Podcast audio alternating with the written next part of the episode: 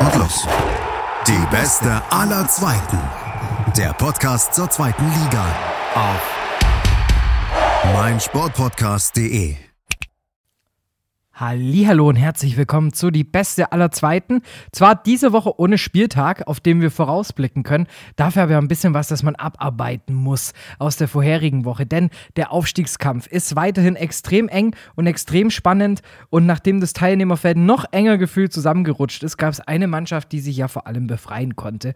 Und das war der FC Schalke 04 und zu Gast heute, seit 1970 begleitet uns seine Stimme, angefangen bei Radio Luxemburg, geht es zum WDR als Sport Sportreporter, dann über RTL Plus und RTL geht es mit einem Bambi in der Hand zur DSF und seit 2006 zu Sky, unter anderem als Zweitligareporter und eben auch Kolumnist zum FC Schalke 04. Die Rede ist von keinem geringeren als Uli Potowski.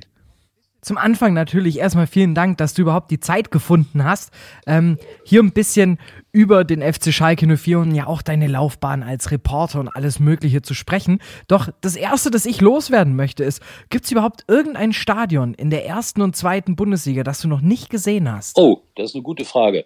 Muss ich mal gerade nachdenken, ob ich äh, irgendwo noch nicht gewesen bin.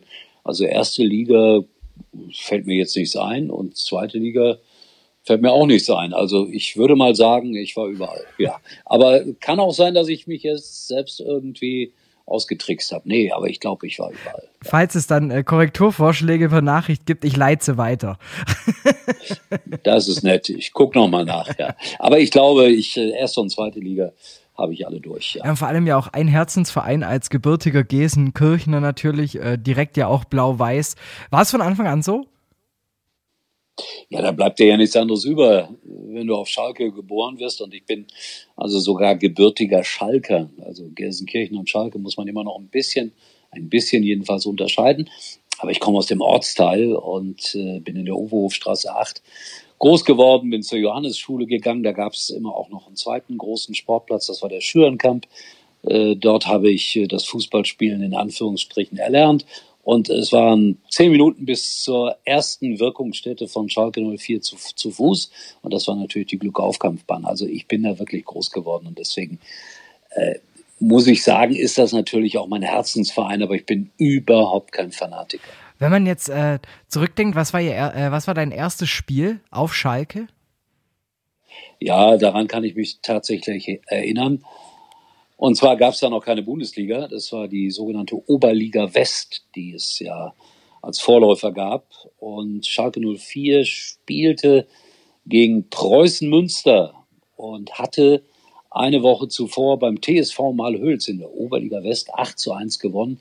Und ich war acht oder neun oder sieben, keine Ahnung, irgendwie so alt, in, in der Altersklasse war ich und hatte natürlich erwartet, nachdem Schalke 8-1 bei Malhüls gewonnen hat, dass sie jetzt Preußen Münster auch klar weghauen und sowas bleibt ein Leben lang. Und jetzt reden wir über ja, 63 Jahre ungefähr. Schalke verlor mit 1 zu 5 gegen Preußen Münster. War das traurig. Aber ich denke mal, danach ging es ja dann trotzdem noch immer wieder mit ins Stadion. Oder hat es, gab es einen kleinen Knick in der Beziehung mit Schalke? Ach, Knick will ich das nicht nennen, aber ich bin schon kritischer geworden gegenüber dem Verein und ich bin kritischer geworden insgesamt gegenüber dem Geschäft, so muss man es ja leider sagen, Fußball-Bundesliga.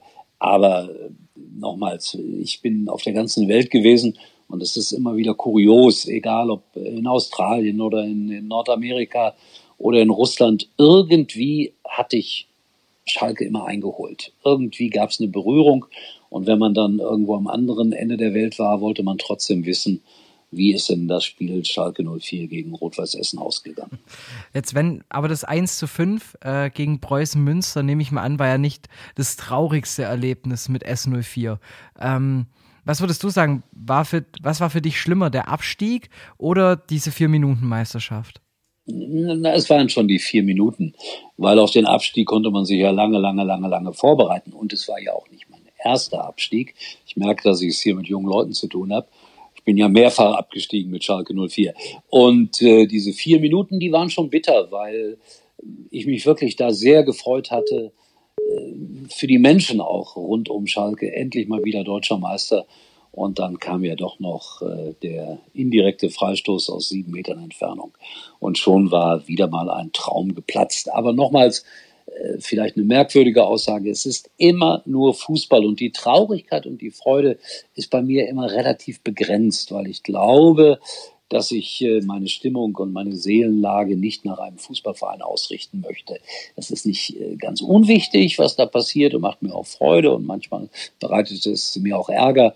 Aber ich werde mir nicht die Woche oder das Wochenende oder einen Tag von einem Fußballverein positiv wie negativ äh, versauen lassen. Das, das mache ich nicht. Ist ja auch, würde ich sagen, ziemlich wichtig, wenn man ja dann eben auch probiert, durch die andere Tätigkeit, die du ja ausübst, wir kennen dich ja alle auch von durch sämtliche Fußballberichterstattungen und man braucht ja auch einfach diese gewisse journalistische Distanz ja auch. Ja, sehr gut. Journalistische Distanz ist etwas sehr Wichtiges. Ich glaube, die geht dem einen oder anderen auch ab mittlerweile. Man merkt, dass viele meiner jungen Kollegen, ich will es nicht verallgemeinern, um Gottes Willen, aber dass einige meiner jungen Kollegen wirklich äh, sich als Teil des Ganzen fühlen. Aber es gab mal einen sehr klugen Journalisten, der hat mal gesagt, äh, du kannst überall dabei sein als Journalist, aber du darfst nie dazugehören, weil dann wirst du nicht mehr objektiv über die Dinge urteilen können. Und das stimmt auch. Ist es eine Entwicklung, die jetzt dann erst in den letzten Jahren irgendwie zugenommen hatte oder war das schon immer der Fall?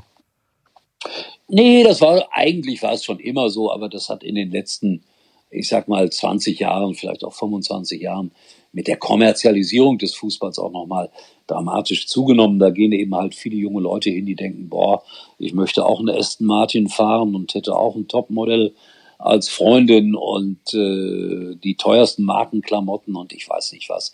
Klar ist durch die Kommerzialisierung des Fußballs bei dem einen oder anderen der Wunsch äh, noch größer geworden, im wahrsten Sinne des Wortes dazu zu gehören. Aber ich finde halt immer noch das Schöne, also wenn ich jetzt auch bei KollegInnen bei mir rumhöre und äh, wir alle noch sehr am Anfang einer Sportjournalistenkarriere sind, ich höre zum Beispiel gar nicht mehr den Satz so nach dem Motto hier, ähm, wenn, wenn ich jetzt zum Beispiel auch mal frage, warum jemand diesen Weg einschlagen möchte, da kommt nicht die Antwort so nach dem Motto, ja, ich will irgendwelchen Pressenref äh, PressereferentInnen auf den Sack gehen und möchte unbedingt meine Akkreditierung bekommen, sondern ja, ich möchte in der Loge sitzen, ich möchte ein geiles Spiel sehen. Also da finde ich, merkt man irgendwie schon so eine Wandlung.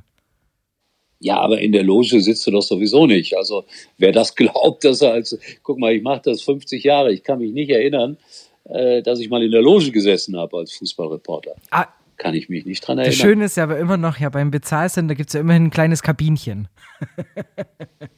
für den, für, du meinst für den Sprecher, für den Kommentator? Für den Kommentator, ja. Nee, nee, nee, das stimmt nicht. Der Kommentator, ah ja, ja, das, Moment, jetzt müssen wir ein bisschen unterscheiden. Das sieht im Moment immer so aus, weil äh, die Kolleginnen und Kollegen äh, wegen Corona diese, diese Plastikwände darum gebaut haben. Aber das ist wirklich erst seit Corona. Vorher sitzt du da äh, ganz normal als Sportreporter äh, auf der Tribüne wie alle anderen auch. Ja, gut, das muss ich vielleicht sagen, vielleicht ist auch so eine schöne Eigenheit auch an Heidenheim oben im Stadion. Ähm, wir haben ja auch nur sehr, sehr begrenzte äh, Sitzplatzmöglichkeiten auf der Pressetribüne. Da ist nämlich tatsächlich gegenüber ein kleines Kabüffchen ähm, für den Hauptkommentator. Ja, ja, ich weiß, ich weiß, das, das kenne ich, ja. Das ist mir durchaus bewusst, ja, dass da auf der linken Seite immer noch so ein, so ein, so ein Bütchen ist, ja. Sonst äh, ich bin immer hochgeklettert, als ich noch nach Heidenheim durfte als Reporter. Das dürfen wir ja eigentlich auch nicht mehr oder kaum noch. Äh, da musste ich immer über so eine Leiter hochsteigen mhm. auf der auf der rechten Seite. Das war immer ganz interessant, äh, weil das wirklich so ein äh, kleiner Verhau war, in dem man da aber komplett im Freien saß. Aber ich bin da immer gerne hochgekrochen, weil erstens hatte man eine tolle Sicht man hat die Atmosphäre komplett mitbekommen. Nee, das war schon immer prima da in Heidenheim. Es ist auch immer ganz witzig, dann immer auch, man freut sich ja auch immer, wenn man dann eben auch die Reporter und die ReporterInnen ja auch einfach mal ein bisschen auch sieht und mal so mitbekommt, wie die Arbeit abläuft. Ähm, von dem her. Aber ja, wie gesagt, ich finde halt gerade so bei, bei, bei jungen Fezo, finde ich meiner Meinung nach so ein bisschen auch diese Arbeit dahinter. Also man sieht ja immer beim Kommentatoren sein immer nur dieses, jetzt ist die Kamera gerade mal auf einen gerichtet und man hört die ganze Stimme drumrum, aber da steckt ja viel, viel mehr dahinter. Also wir können ja mal als Beispiel machen, wie sieht denn eigentlich so eine klassische Woche ähm, eines Uli Potowski aus? Äh, da muss ich dich jetzt sehr stark enttäuschen. Also ich bin jetzt keiner, der, wenn er am Wochenende, warte mal, ich gucke mal gerade, ich bekomme jetzt gerade in diesem Augenblick meinen neuen Dienstplan Und das heißt, wir haben ja jetzt eine Woche Pause und dann geht es weiter. Wo muss ich da hin? Warte, ich schau mal gerade nach. Aha, da bin ich bei Mainz gegen Hoffenheim zum Beispiel. Und ich bin jetzt nicht derjenige, der am Montag anfängt bis äh, zum, zum Samstagmorgen, wenn er nach Mainz fährt, wirklich alles, aber auch alles darüber zu lesen, äh, was in, in Mainz oder in Hoffenheim los ist. Mir reicht das dann oft, am Freitagabend mal kurz zu gucken äh, Pressekonferenzen, manchmal rufe ich auch noch irgendeinen Offiziellen an und dann fahre ich am Samstagmorgen ins Stadion und da treffe ich in der Regel ja die Pressebeauftragten, mit denen man nochmal spricht, mit den Trainern ja sowieso. Und dann fühle ich mich im Grunde genommen ausreichend präpariert um dann über das Spiel zu berichten. Viel mehr ist es nicht. Bei mir. Ich weiß aber, dass es Kollegen gibt, die, vielleicht ist es bei mir auch ein bisschen die Erfahrung, wenn ich das so angeberisch sagen darf, äh, die, die, die sind natürlich noch ein bisschen hungriger und äh, wissbegieriger. Aber ich weiß, dass ich durch das normale Zeitungslesen oder ja, ich lese noch wirklich klassische Zeitungen, äh, wenn ich den Sportteil lese und so weiter, dann bin ich im Grunde genommen über die Woche ganz gut vorbereitet, aber meine in Anführungsstrichen exklusiven Informationen hole ich mir dann am Spieltag, wenn ich im Stadion bin, durch persönliche Gespräche. Das heißt dann auch schön, wirklich diese Kontaktsuche mal vorher anrufen, mal nachfragen, du, wie sieht es eigentlich mit dem und dem aus und sich dann so halt seine Exklusivinfos ja auch so ein bisschen zu sichern. Denn ich denke ja mal, das, was ja. alle wissen, ist ja dann für dich ja auch uninteressant. Ja, natürlich ist das, aber das ist die Vorbereitung sozusagen auf das, um das, was alle wissen, zu hinterfragen. Weil ich lese ja oder du liest oder jeder liest irgendwas, aber es ist immer die Oberfläche. Und da gibt's dann doch manchmal, wenn man auch einen Bericht aufmerksam liest, dann meint man ja doch, oh, da, da müsste ich aber jetzt nochmal nachhaken und nachfragen und genau das tue ich dann auch. Also, äh, wobei es immer schwieriger wird, jetzt so die große exklusive Geschichte zu finden. Die Zeiten sind ein bisschen vorbei, das muss man auch klar sagen. Weil die Presseabteilungen und die Fußballvereine haben ihre eigenen Online-Medien, die auch gerne mal äh, bevorzugt äh, mit Nachrichten versorgt werden. Also es ist nicht so ganz einfach. Aber dennoch, es ist die Pflicht, am Tag des Spiels mit dem Trainer zu sprechen, nochmal zu fragen, war noch was über Nacht, ist noch was passiert, ist einer krank geworden, ist einer Vater geworden, was weiß ich. Also das ist natürlich dann ja die ursächliche Pflicht. Schatz, ich bin neu verliebt. Was? Da drüben. Das ist er. Aber das ist ein Auto. Ja, eben. Mit ihm habe ich alles richtig gemacht. Wunschauto einfach kaufen, verkaufen oder leasen. Bei Autoscout24. Alles richtig gemacht. In rund 40 Folgen habt ihr mich jetzt schon sagen hören, I want to tell you about the Beatles. Ich habe euch die Geschichten zu ihren Alben und ihren Songs erzählt, euch ihre wichtigsten Wegbegleiter und Vertraute vorgestellt und natürlich die Orte, die für die Bandgeschichte eine wichtige Rolle spielten. Habt ihr die drei bisherigen Staffeln schon durchgehört? Nein? Na, worauf wartet ihr dann noch? Rein in den Podcatcher eurer Wahl und einfach mal losgehört. Und folgt gerne auch unserem Instagram-Kanal iwtty-Beatles Podcast. Jetzt ist ja eine Sache, weil du ja gerade auch schon angeberisch von Erfahrung gesprochen hast, ne? Ähm, Jetzt hört man ja immer wieder, dass, äh, oder man liest auch sehr oft in Kommentarspalten, dass sich ja wieder richtige Typen im Fußball äh, gewünscht werden, die dann auch mal nach Abpfiff ins Mikrofon mal richtig was rauslassen. Ist es wirklich eine Sache, die sich erst in den letzten Jahren so ein bisschen, ich sage jetzt mal, verallgemeinert hat, dass es ziemlich viele Standardinterviews nach Abpfiff gibt? War das früher wirklich anders? Also erstens äh, würde ich sagen, ja, das stimmt. Es gibt sehr viele Standardinterviews und äh, Standardfragen und Standardantworten. Es ist auch schwer, anders zu sein, also auch als derjenige, der die Fragen stellt, im Übrigen. Ähm, und B ist es natürlich so, dass das sehr viel mit den Bedingungen zusammenhängt, die in den Stadien aufgebaut wurden. Also vor, also als ich das anfing mit der Bundesliga zu machen und ich habe Interviews gemacht, äh, da wurden keine Werbewände aufgestellt, äh, vor die sich dann die Spieler stellen mussten, sondern man hat ein Mikrofon genommen, ist auf den Platz gegangen und ist auf zwei, drei Spieler im besten Fall losgegangen und hat sie unter Umständen sogar noch auf dem Platz angesprochen. Das ist ja heute alles verboten, das darf man ja alles gar nicht. Und logischerweise waren diese Interviews dann oft spontaner, weil der Spieler gar keine Zeit hatte, sich darauf vorzubereiten. Heute ist es so, dass man äh, die Spieler anfragt und man bekommt auch nicht jeden, den man gerne hätte.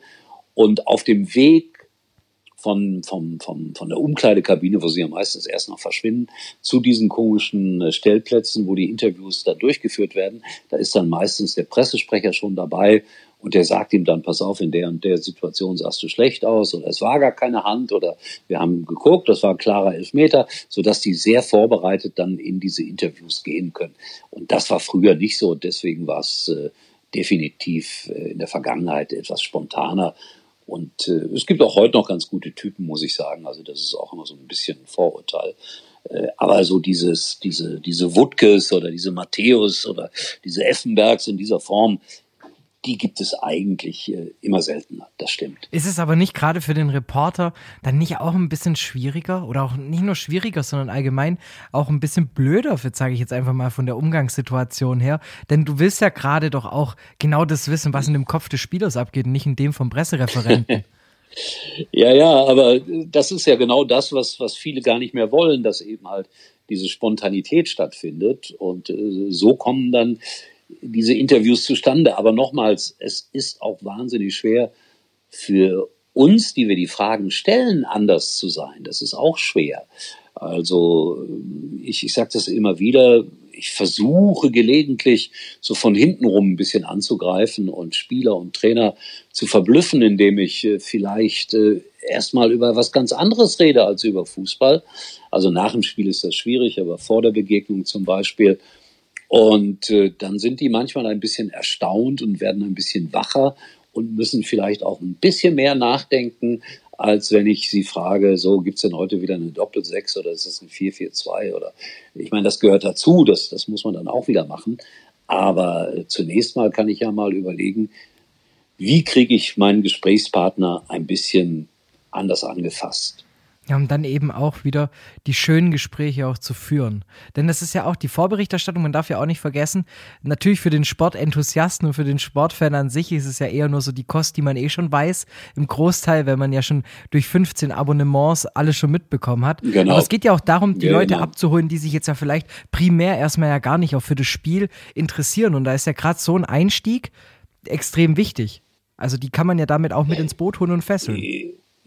Ja, und vor allen Dingen den Menschen, der auf der anderen Seite des Mikrofons steht, mal ein bisschen anders darzustellen. Also ich gebe mal ein konkretes Beispiel. In, in Freiburg war ich mal vor einiger Zeit und da habe ich mit Christian Streich, also weit vor dem Spiel, mich unterhalten. Und da erzählte er mir, dass er seinem, seinem kleinen Sohn äh, fast jeden Abend vorliest aus einem Buch. Und das fand ich eigentlich ganz nett und das äh, spricht für ihn, weil ich Lesen für das mit das Allerwichtigste halte für Kinder. Und äh, dann hinterher, eine Stunde später, war er bei mir am Mikrofon.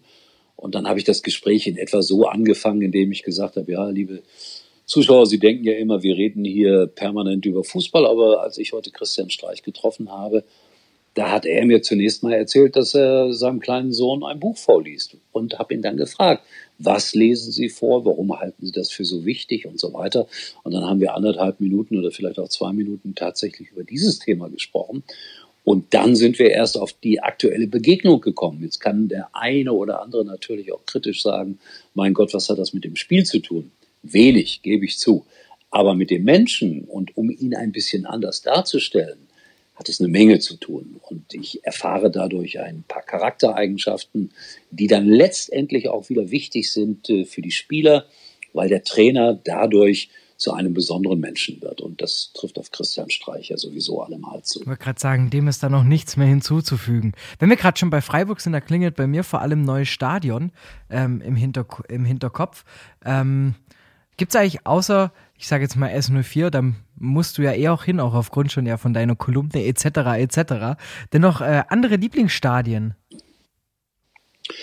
Ja, äh, das, es gibt eine ganze Menge Lieblingsstadien. Also ich, ich, Wenn du dich auf also drei das, festlegen das müsstest.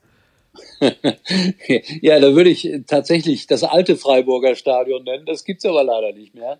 Jetzt fährt man da so ein bisschen auf die grüne Wiese und bei Ikea vorbei und das Stadion sieht von innen eigentlich aus wie, wie fast jedes andere.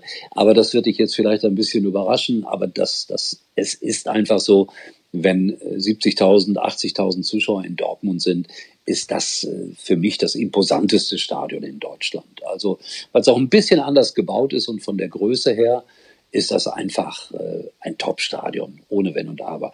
Danach würde ich aber auch nur, weil ich daherkomme und weil, weil, weil es meine Atmosphäre ist, auch immer wieder Schalke nennen, weil die Zuschauer da sehr intensiv sind. Manchmal sogar, obwohl das Stadion 20.000 Zuschauer weniger fasst, manchmal noch ein Stück intensiver als äh, in, in Dortmund. Und dann gehe ich aber auch gerne in, in so ein Zweitligastadion, wie, wie St. Pauli gehört natürlich immer dazu. Oder ich bin auch gerne in Rostock gewesen in, in dem Stadion. Oder auch in Aue, auch wenn das jetzt wiederum umgebaut ist und auch wieder so aussieht wie viele andere. Aber die Umgebung rund um das Stadion von Aue ist dann immer noch ein bisschen anders. Und ich mag das eigentlich sehr. Bei Aue muss ich immer dran denken, bei der Umbauphase, diese äh, lilanen Container mit, mit giftgrünen Vorhängen. und, hübsch, und, der Press, Farben, und der Pressekartenhinterlegung an der Archip-Tankstelle nebendran überragend. ja, ja, das ist, ich weiß gar nicht so, ich war jetzt lange nicht in Bielefeld, aber in Bielefeld musste man die Pressekarten auch immer an der Tankstelle abholen. Ich glaube, das ist, also jetzt bei Corona wird es, denke ich, nicht so sein, aber normalerweise ist das immer noch so, wenn du deine Arbeitskarten abholen musst, darfst du erst zur Tankstelle. Ja. ich finde es in Aue halt so extrem schön, weil du kommst diese Brücke runter, siehst schon aufs Stadion und dann fährst du aber nicht erstmal schön direkt raus, sondern dann gibt es noch ein Bockwurstfrühstück ja. und, und eine Arbeitskarte. Nein. Äh, ich war vor, vor, vor drei Wochen, vier Wochen war ich mal wieder in Aue. Das war eine Abenteuerreise für mich, weil ich bin am, weil das sehr kompliziert ist, nach Aue zu kommen und ich nicht so gerne mit dem Auto äh, fahre. Und so bin ich am Freitagabend, anders geht das gar nicht, weil von mir aus nach Aue fährst du neun Stunden mit dem Zug. Achtung, mhm. neun Stunden. Und da bin ich so in meiner Naivität am, am Freitagabend bis Zwickau gefahren und habe gedacht, na, da übernachtest du schön. Zwickau ist ein netter Ort übrigens, wirklich nett in der Vorweihnachtszeit sowieso.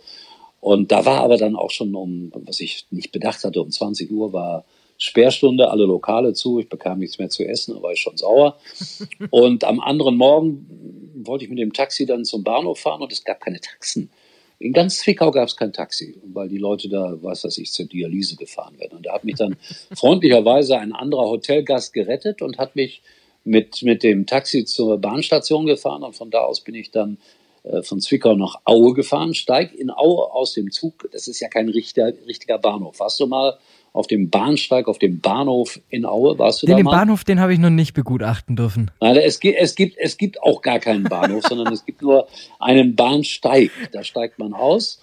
Und auch da war ich dann wieder sehr optimistisch und habe gedacht, so, jetzt steigst du da aus und rufst ein Taxi an und fährst zum Stadion. Ich also ans Telefon und ich rufe vier Taxiunternehmen an und alle vier sagen mir genau das gleiche wie in Zwickau. Es gibt kein Taxi in Aue.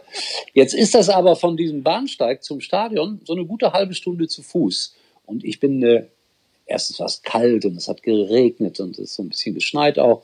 Und ich hatte überhaupt keinen Bock darauf, jetzt zu Fuß durch diese Stadt zu rennen und denke, was machst du jetzt? Und dann habe ich auf, auf der offenen Straße eine Frau angesprochen und gesagt, entschuldigen Sie, äh, gibt es hier öffentliche Verkehrsmittel zum Stadion raus? Wie macht man, wie kommt man das, wie kommt man da hin? Also, warum nehmen Sie kein Taxi? Sagt sie, ja, weil es keins gibt hier in Ihrem schönen Aue.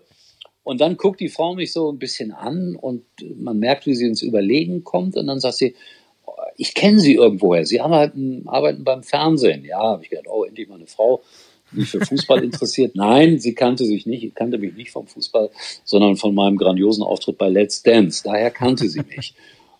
Und dann hat sie mich, und das war wirklich so süß gewesen, dann hat sie gesagt, wissen Sie was, wann müssen Sie da sein? Ich sage um 1 Uhr.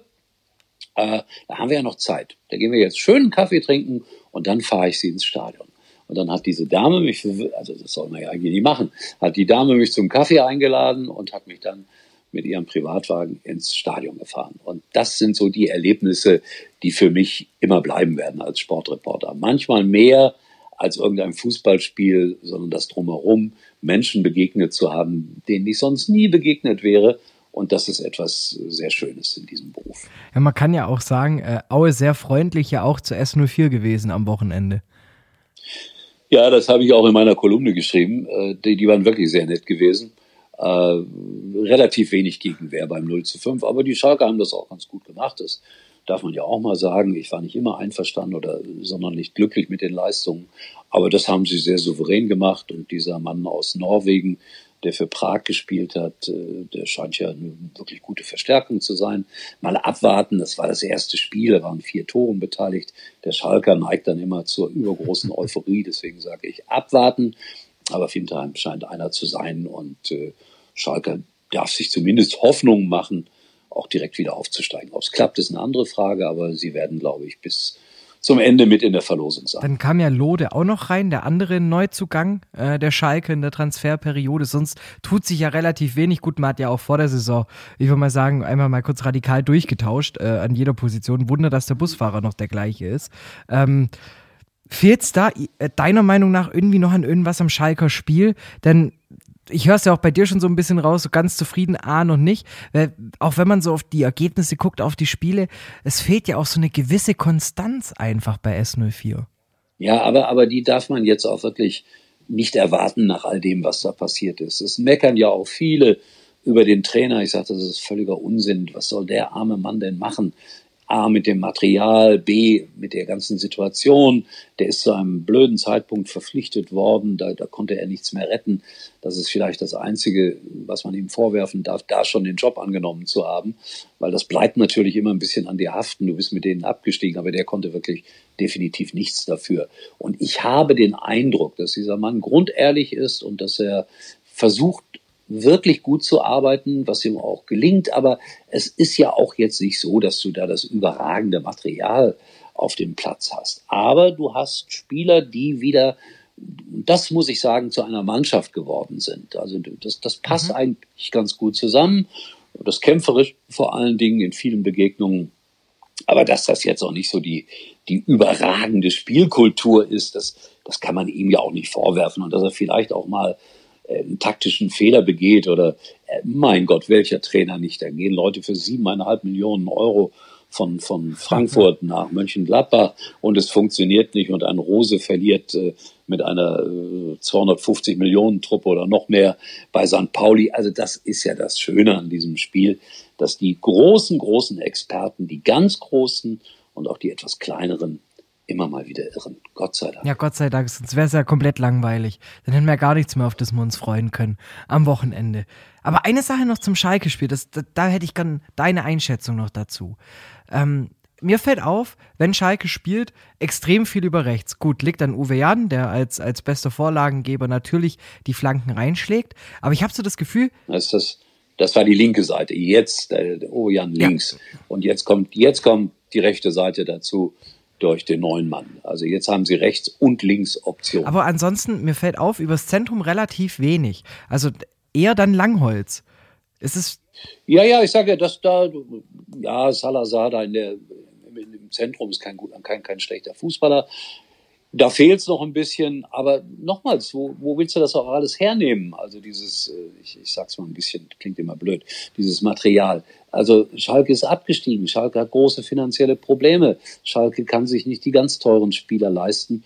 Und dafür läuft's aber, finde ich, das hat der Rufen Schröder wirklich gut gemacht, ganz ordentlich, mindestens ganz ordentlich, wenn nicht sogar gut. Ja. wenn ich jetzt drauf gucke, wer da jetzt im Juli zurückkommt, hat er noch das Sorgenkind mit Amina Ried.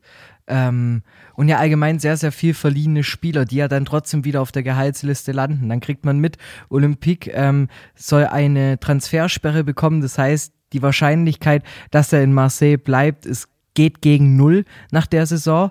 Das heißt, man ist ja eigentlich ja dann auch schon, wenn man nur auf die Gehaltsliste guckt, ja trotzdem auch irgendwie ein bisschen verdammt zum Aufstieg.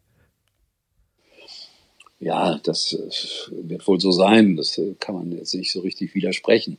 Aber vielleicht gibt es dennoch die eine oder andere kreative Lösung. Also das hat der Rufen Schröder schon ganz gut gemacht, finde ich. Also, aber äh, klar, allzu viele Jahre in der zweiten Liga können sie sich nicht erlauben, dass das ist wahr. Aber nochmals und nochmals und nochmals, so schlecht sieht es ja nicht aus. Und ich habe das immer gesagt, ich glaube daran, dass Bremen, dass Schalke und der HSV die ersten drei sind. Wer dann direkt aufsteigt oder wer in die Relegation muss, Sieht natürlich so ein bisschen danach aus, als ob Darmstadt sich da oben tatsächlich festsetzen kann. St. Pauli muss man mal abwarten. Aber die sind ja noch da vorne weg. Aber da habe ich ein bisschen das Gefühl, dass denen irgendwann dann doch ein bisschen die Luft ausgeht. Aber das ist ein Gefühl und kein Wissen. Wenn man sich dann ja eh mal das Jahr 21 von Pauli mal nochmal Revue passieren lässt, war ja auch ein Ticken zu gut, wenn man ehrlich ist. Ja, das kann man so sehen, kann man so sehen. Ja, ja, ja. Aber du hast gesehen, die, die waren in der Lage, mit, mit ihrer Art Fußball Borussia Dortmund auszuschalten. Dann beim HSV hat es schon nicht mehr gereicht. Auch gegen, gegen Aue zu Hause beim 2-2 haben sie viel Glück gehabt, hätten sie eigentlich verlieren müssen. Also insofern, äh, das ist aber auch normal. Also ich mag St. Pauli unendlich gerne, würde es denen auch gönnen, dass sie aufsteigen, aber ich setze auf die drei genannten. Ja, ist ja auch einfach geil, wenn man auf die Tabelle guckt und sich dann einfach mal sieht, wie eng diese zweite Liga ist und wie viel Bock das macht. Es sieht nicht danach aus, als würden wir schon nach 30 Spieltagen wissen, wer dann im Endeffekt final hochgeht. Kann natürlich auch so sein. Wer weiß das schon? Das Einzige, was ich noch weiß, ist, dass ich mich bedanken muss. Danke, Uli, dass du dir die Zeit genommen hast, hier ein bisschen über deine Tätigkeit, über den S04 und über alles Mögliche ums Kommentatoren-Dasein zu sprechen und da eben auch mal so einen Einblick zu geben, der ja auch durchaus interessant ist für die ganzen HörerInnen des Podcasts. Und an der Stelle, ich würde jetzt gerne mein Mikrofon runterziehen und dir die letzten Worte des Podcasts überlassen. ja, das ist ja sehr nett, dass ich hier endlich mal frei und ungezwungen die letzten Worte sagen darf. Also, liebe Fußballfreundinnen und Freunde, du genderst übrigens perfekt, das ist mir aufgefallen, da tue ich mich schwer mit. Aber äh, ich glaube, Fußballfreundinnen und Freunde geht auch. Äh, ich wünsche euch das Allerwichtigste beim Fußball und das ist nämlich Spaß. Und dass ihr nie, nie, nie wirklich Fanatiker werdet. Denn Fanatiker zu sein ist etwas ganz Schlechtes. Egal ob in der Religion, in der Politik, im Fußball oder in der Liebe oder sonst wo.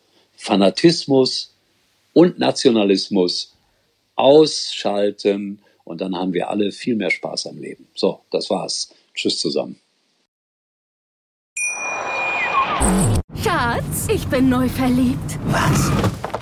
Drüben. Das ist er. Aber das ist ein Auto. Ja, eben. Mit ihm habe ich alles richtig gemacht. Wunschauto einfach kaufen, verkaufen oder leasen. Bei Autoscout24. Alles richtig gemacht. Wie baut man eine harmonische Beziehung zu seinem Hund auf? Puh, gar nicht so leicht. Und deshalb frage ich nach, wie es anderen Hundeeltern gelingt, beziehungsweise wie die daran arbeiten. Bei Iswas Dog reden wir dann drüber. Alle 14 Tage neu mit mir, Malte Asmus und unserer Expertin für eine harmonische Mensch-Hund-Beziehung, Melanie Lippisch. Iswas Dog mit Malte Asmus. Überall, wo es Podcasts gibt.